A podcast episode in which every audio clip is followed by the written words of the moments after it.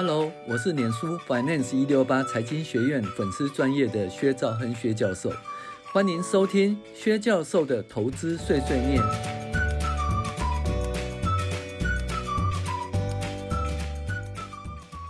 各位网友，大家好，我是薛兆亨薛教授。我们现在来讨论这个理财读书会哦，有关五十个投资迷思这一本书的第十集。那这次要讨论的是消费者信心指数哈。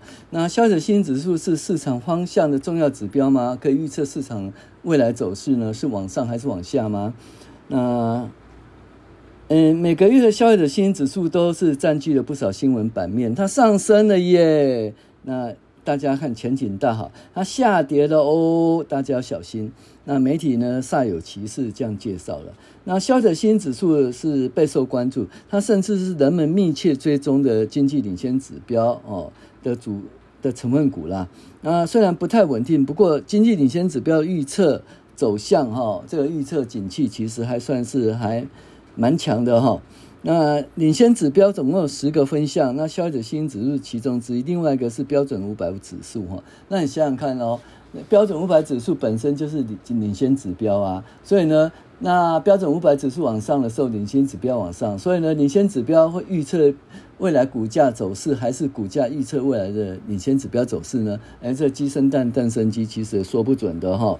那基本上呢。这个消费者信心指数呢，它跟市场其实是同步的哈。那为什么呢？就是因为当景气好的时候，那消费者很有信心呐，然后所以它消费者信心指数呢就往上。股市好的时候，消费者信心指数往上。那股市不好的时候呢，呃，消费者就比较没有信心，所以消费者信心指数可能是往下哦。那消费者信心指数有两个机构，基本上是 Conference Board，就是美国经济研究会哈联合会。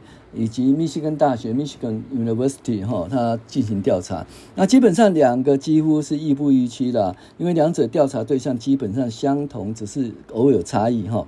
那两个都测试捕捉消费者对当前经济状况的感觉，以及对未来六到十二个月的展望。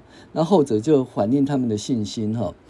那甚至有一个美国个人投资协会有一个消呃投资者信心调查，那这三个呢基本上都亦步亦趋啊。反之就是说，呃，如果股市好的时候，投资者信心也不错，消费者信心也不错。那投那股市不好的时候，投资者信心呃就比较差，消费者信心也比较差，就对了哈。那现在问题来了，就是说哦，我再讲一个，就是看那个。消费者信心指数同时会公布，呃，就是未来通膨的预期。那这个其实还是蛮重要的指标哈。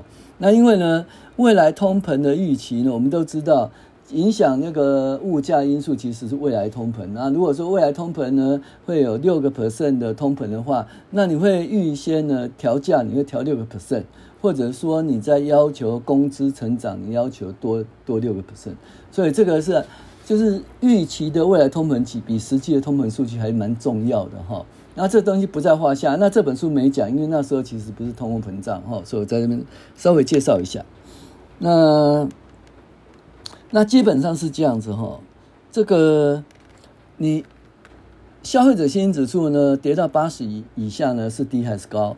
呃，涨到一百或一百一以上是低还是高？其实这边人知道为什么？因为都事后验证的意思就是说，其实我们基本上有一点像技术分析了。哎，如果跌到触底反弹往上的话，哎，那就是低点嘛。哦，那如果说哎这个怎么样涨不上去往下啊，就是高点了。那事后验证，那既然是事后验证的话，基本上是对投资呢，呃，股市未来走势的预测能力就不会说很好哈，哦。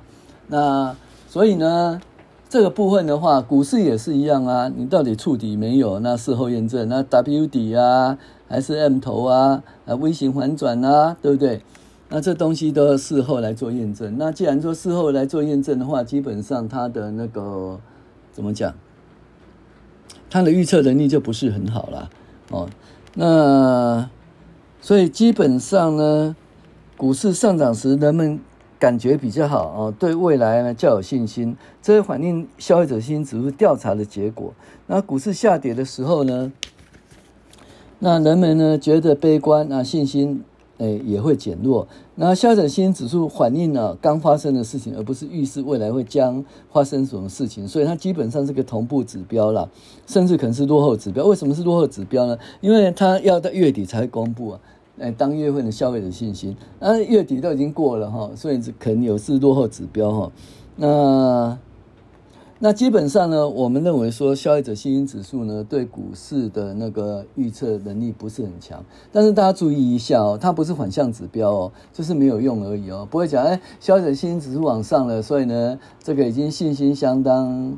香香亮丽的股市已经到顶了哈，所以我要卖掉。那消费者信心指数在很低点呢啊，股市呢可能会触底哦，所以我要买进。